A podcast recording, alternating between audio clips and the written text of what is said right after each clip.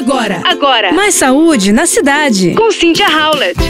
Pois bem, minha gente, mais um estudo mostrando que o excesso de carne vermelha e açúcar eleva risco de câncer coloretal precoce. Esse estudo foi realizado pela Cleveland Clinic, nos Estados Unidos, mostra que exposições ambientais, como o aumento no consumo de carne vermelha e maior ingestão de açúcar, podem sim contribuir com o crescimento da incidência de câncer coloretal precoce. No trabalho, constatou-se que participantes que tinham menos de 50 anos com câncer de intestino tinham níveis mais baixos de citrato, que é criado no processo de conversão de alimentos em energia, em comparação com pessoas mais velhas diagnosticadas com câncer coloretal.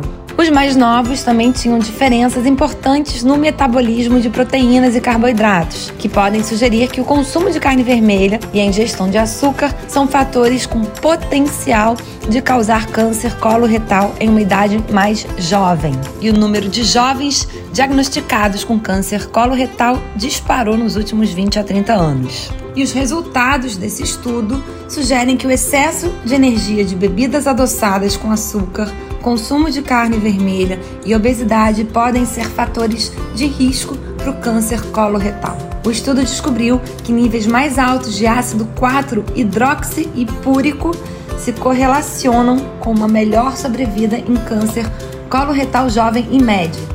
Entretanto, os cientistas afirmam que os estudos mais aprofundados devem ser realizados para chegar realmente numa conclusão assertiva.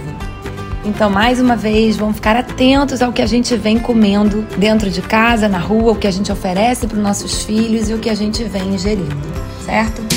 Você ouviu Mais saúde na cidade. com Cynthia Howlett.